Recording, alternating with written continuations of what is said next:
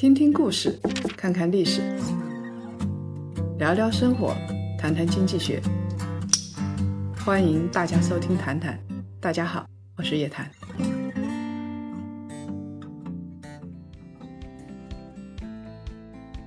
檀香们，周五好！五一假期之前呢，跟大家分享了预告过很久的钢铁行业，果然五一之后眉飞色舞。涨到业内人士怀疑人生。商品上涨的逻辑是通胀和经济复苏，那么经济复苏的基础又是什么呢？那就是疫情得到控制。控制疫情主要靠疫苗。这一期谈谈，我们就来聊一聊疫苗。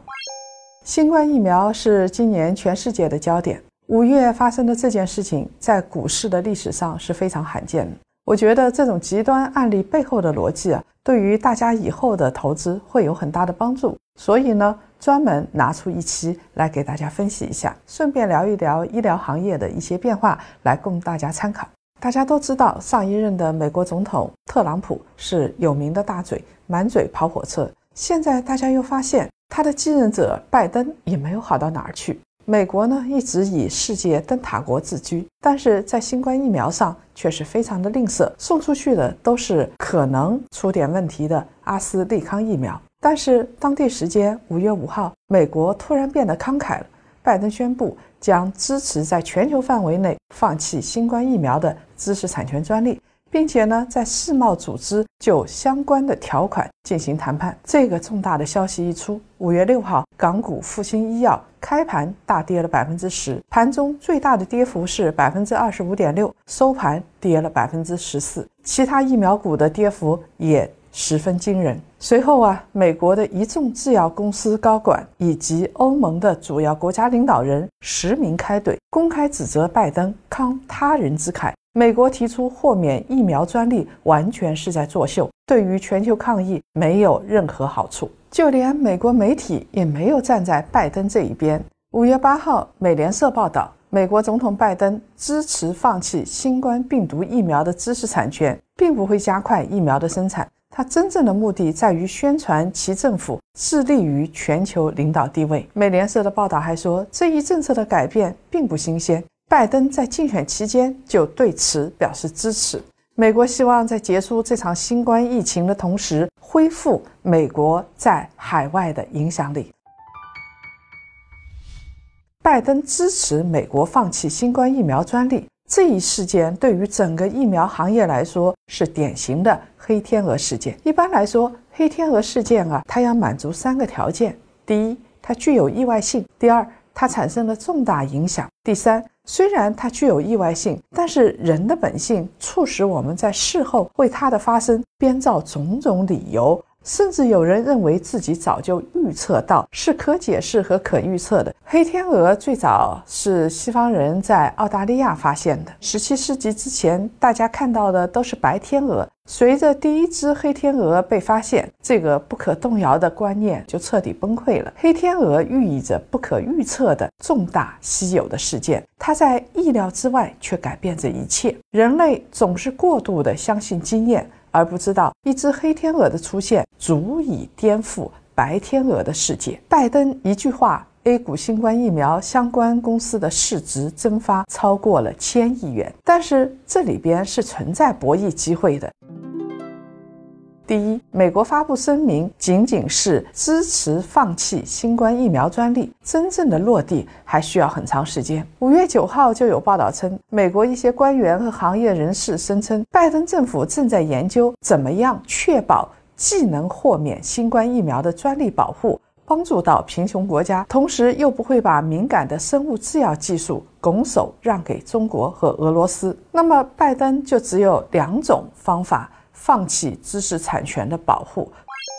第一种是全面放弃知识产权专利的专家赵又斌说：“所谓美国放弃新冠疫苗知识产权，本质上是美国表态同意暂停实施与贸易相关的知识产权协定中的部分条款，让印度和南非这些国家可以在此基础上修改本国专利法，免费使用新冠疫苗的专利技术。这个呢，专利法叫做 TRIPS，要暂停部分条款，需要得到 WTO 所有成员的同意，这基本上是没有办法做到的。即使可以做到，也需要很长很长的时间。另外一种办法呢，就是部分的放弃。部分的豁免，部分国家能够豁免，部分呢不能够豁免。像印度啊、东南亚、南非啊，它可以使用这些知识产权，但是中国、俄罗斯这些国家就不能使用。但是在操作层面会比较困难。或者拜登政府单独跟某家企业合作，单独授权专利跟技术给印度这些国家，这就类似于军事技术的单独的转让。全面放弃知识产权根本上是不可能的。即使相关的各个国家全部同意暂停实施 TRIPS 的部分条款，中国也不一定会修改自己的专利法啊。要知道，在新冠疫苗专利方面，中国也有很多啊，而且在新技术方面也有投入。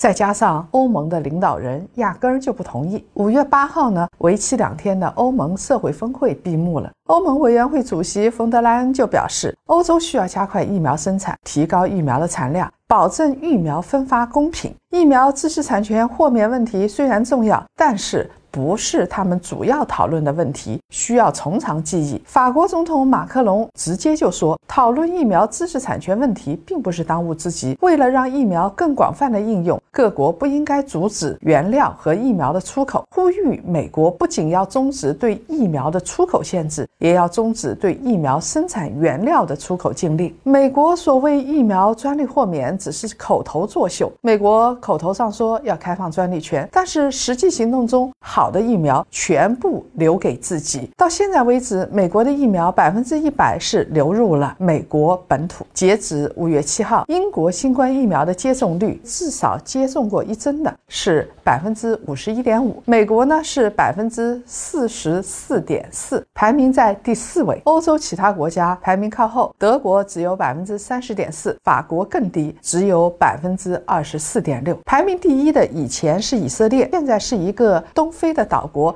叫塞舌尔，德国总理默克尔他说，豁免疫苗的知识产权并不能解决供应链短缺的问题，重点应该放在提高疫苗产量上面。我们需要公司的创造和创新，所以我们需要保护专利。疫苗巨头也不同意。美国的医药巨头辉瑞 CEO 阿尔贝特·布拉在一封公开信中表示。他反对放弃疫苗知识产权保护。美国政府宣布支持 WTO 豁免新冠疫苗知识产权的保护，但是是不是放弃疫苗专利的主动权，主要是在各个跨国医药企业的手上。法国电视二台说，美国虽然嘴上说要豁免疫苗的专利，但是却像保护石油和武器等战略储备那样严守着疫苗活性成分的仓库，体现了美国优。线的原则，其实就算是豁免了，贫穷国家投入合格设备生产疫苗的时间至少需要一年的时间，这还是最乐观的估计。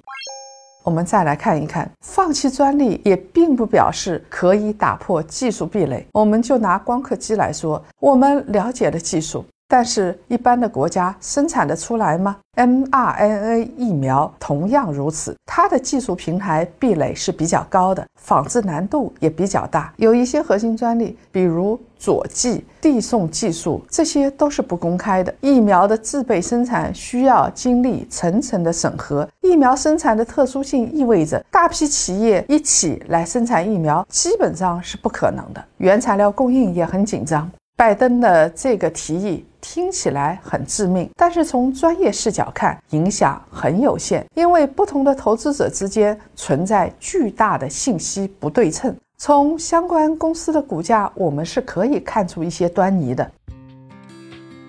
怎么样从股价的走势里边看出蛛丝马迹？疫苗板块二次上涨的逻辑到底是什么？下半年市场的四个关键词又是什么？想要一探究竟的檀香。请移步到我们的视频版。